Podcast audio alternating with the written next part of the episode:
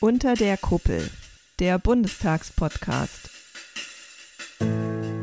Hallo und herzlich willkommen zu Unter der Kuppel. Das ist der Podcast zum Geschehen im Bundestag von und mit mir, Christina Neuhaus. Diese Woche ist es jetzt soweit. Ich hatte euch das ja schon in der letzten Folge angekündigt. Es ist Haushaltswoche. Deshalb kommt die Folge auch schon heute am Dienstag raus und nicht erst am Mittwoch, denn wegen der Haushaltswoche kommt der Bundestag schon heute zusammen und eben nicht erst morgen, wie das sonst üblich ist in den Sitzungswochen. Bevor wir aber auf den Haushalt schauen, auf die Milliarden, auf die ganzen Diskussionen rund um dieses Thema, blicken wir noch auf eine andere Sache, denn dass die Haushaltswoche jetzt stattfindet am Anfang des Jahres, das ist ja ganz ungewöhnlich und das führt dazu, dass sie zufälligerweise terminlich zusammenfällt mit dem Holocaust-Gedenken. Der 27. Januar ist der internationale Tag des Gedenkens an die Opfer des Holocausts. Seit äh, 1996 wird dieses Gedenken jedes Jahr im Bundestag mit einer Gedenkstunde begangen. Und ähm, weil der 27. Januar eben jetzt gerade war, fällt das in diese Sitzungswoche. Deshalb gibt es am Mittwoch, also morgen ab 10 Uhr, eben diese Gedenkstunde im Bundestag.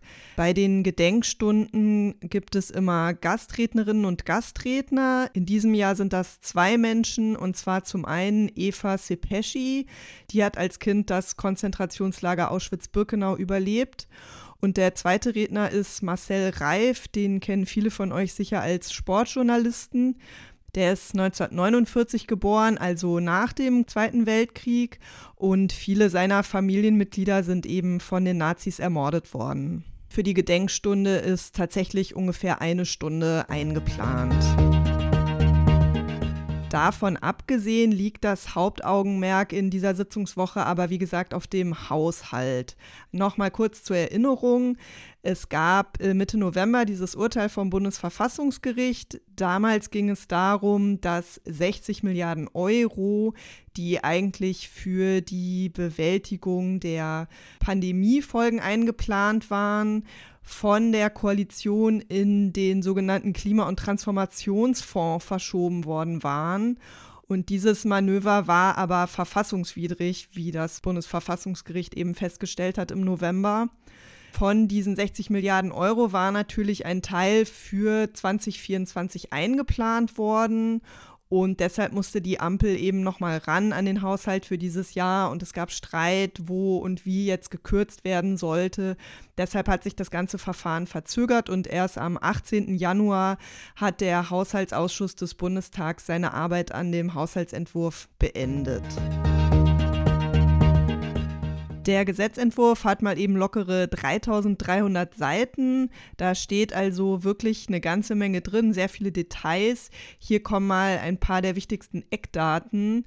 Und zwar die Ausgaben des Bundes insgesamt in diesem Jahr sollen sein 476,81 Milliarden Euro, also knapp 477 Milliarden Euro. Und davon sollen knapp 40 Milliarden Euro durch neue Schulden finanziert werden, konkret 39,03 Milliarden Euro. Das bedeutet, dass die Schuldenbremse eingehalten wird dass die Schuldenbremse mittlerweile wieder eingehalten wird. Das war insbesondere dem Bundesfinanzminister Christian Lindner von der FDP ein Anliegen. Wir hören mal rein, wie er sich zum Haushalt geäußert hat in der Haushaltsdebatte im Herbst.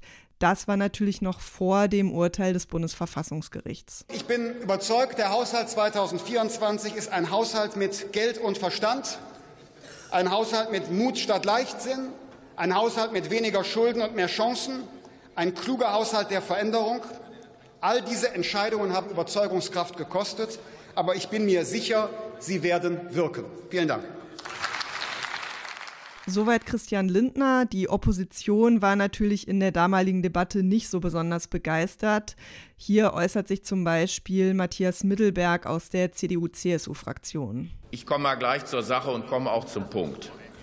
Der Eindruck dieser Rede sollte wohl sein, diese Regierung hätte ein Konzept, einen Plan für dieses Land, wohin sie dieses Land führen will. Nach der Rede, das sage ich Ihnen ganz offen, Herr Minister, hat man den Eindruck, vielleicht hat die FDP noch einen Plan, denn da wurde ab und zu geklatscht. Aber in den Regierungsfraktionen haben wir das nicht wahrgenommen. Soweit Herr Mittelberg. Wir werfen noch mal einen Blick in den konkreten Haushalt. Was glaubt ihr denn, welches Ministerium bei den Ausgaben den größten Anteil hat?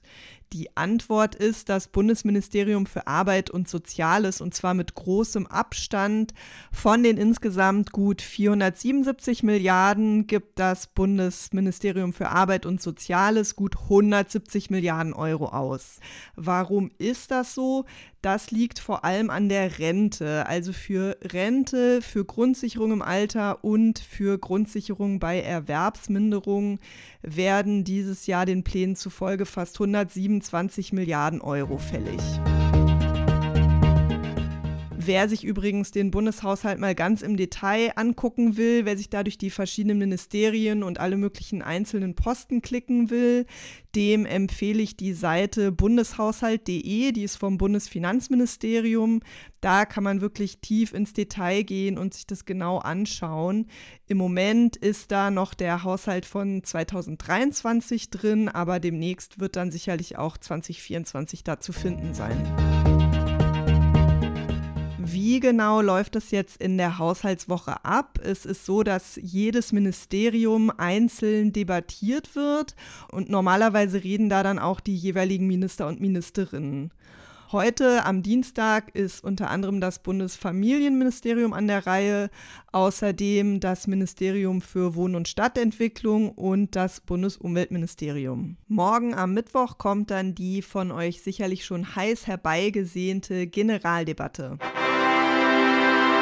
Auf die hatten wir ja in der letzten Folge schon kurz drauf geschaut. Anlass ist immer die Debatte um den Etat des Bundeskanzleramts. Und das ist dann traditionell eben ein Schlagabtausch zwischen Koalition und Opposition und eine Grundsatzdebatte über die Regierungspolitik insgesamt. Den Anfang in der Generaldebatte macht immer der Vorsitzende oder die Vorsitzende der größten Oppositionsfraktion. Das ist jetzt Friedrich Merz von der CDU-CSU-Fraktion. Dann spricht der Bundeskanzler Olaf Scholz von der SPD und dann sind die anderen Fraktionsvorsitzenden an der Reihe. Los geht's um 12 Uhr. Und ich habe euch natürlich auch noch mal ein paar Ausschnitte aus der Generaldebatte im Herbst mitgebracht. Hören wir mal rein. Zuerst spricht Herr Merz. Sie sehen also, meine Damen und Herren, wir diskutieren hier nicht nur über die Details des äh, Bundeshaushaltes. Wir widersprechen Ihnen in ihrem ganz grundsätzlichen Staatsverständnis.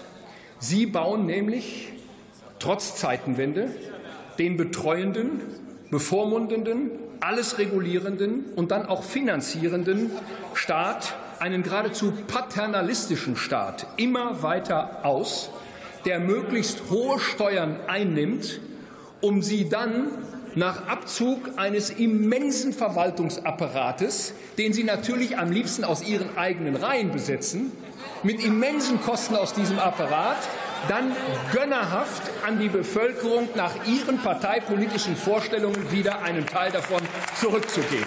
Ui, das war ein langer Satz. Ähm, wir hören mal rein beim Bundeskanzler Olaf Scholz. Liebe Kolleginnen und Kollegen, nach drei außergewöhnlichen Krisenjahren steht der Bundeshaushalt 2024 für die Rückkehr zur Normalität und für einen solide finanzierten Staat. Wir investieren, ohne an der falschen Stelle zu kürzen, weil wir wissen, gesellschaftlicher Zusammenhalt ist die entscheidende Voraussetzung dafür, dass alle mitkommen können auf dem Weg in die Zukunft unseres Landes. Und wenn ihr jetzt Lust habt, die aktuelle Generaldebatte zu hören, wie gesagt, morgen um 12 Uhr geht's los. Und später am Nachmittag sind dann noch drei andere Etats in der Diskussion der vom Auswärtigen Amt, der vom Verteidigungsministerium und der vom Entwicklungsministerium. Am Donnerstag geht es dann weiter mit dem Bundeswirtschaftsministerium um 9 Uhr. Dann sind noch eine ganze Reihe weiterer Ministerien an der Reihe, unter anderem das Arbeits- und Sozialministerium, das Justizministerium und das Innenministerium. Am Freitag passiert dann nicht mehr viel. Da gibt es nochmal eine allgemeine Haushaltsdebatte und dann wird über den Haushaltsentwurf namentlich abgestimmt. Das Ganze soll dann auch schon nach zwei Stunden wieder vorbei sein. Also um 11 Uhr ist voraussichtlich für die Abgeordneten Feierabend. Dann sind erstmal zwei Wochen Pause, denn das nächste Mal trifft sich das Plenum dann erst in der Woche ab dem 19. Februar. Warum kommen jetzt diese zwei Wochen Pause? Es ist in der Zeit natürlich Karneval. Aber hier beim Podcast ist uns das natürlich egal. Die nächste Folge kommt deshalb schon am 7. Februar, also nächste Woche Mittwoch raus. Dann wieder mit einem Blick hinter die Kulissen zur Funktionsweise des Bundestags. Und wenn ihr Wünsche habt, was in so einer Folge mal erklärt werden sollte, dann meldet euch einfach unter info@unterderkuppel.de. Auch für alle anderen Fragen oder Anregungen ist diese E-Mail-Adresse der Weg zum Glück. Alle Infos rund um den Podcast findet ihr auch auf unterderkuppel.de. Und jetzt erstmal vielen Dank fürs Zuhören. Ich wünsche euch eine schöne Woche und bis zum nächsten Mal.